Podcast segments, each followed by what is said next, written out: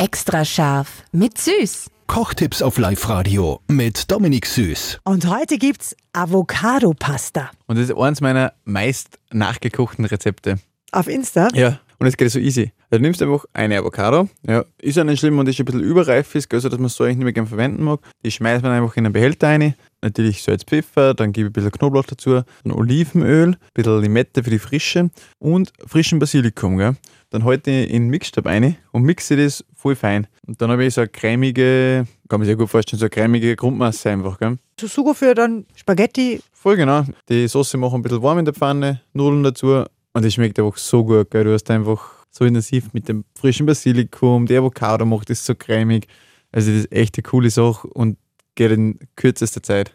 Extra scharf mit süß. Perfekt gekocht in einer Küche von Eilmannsberger. Denn am Ende schreibt man Küche mit E.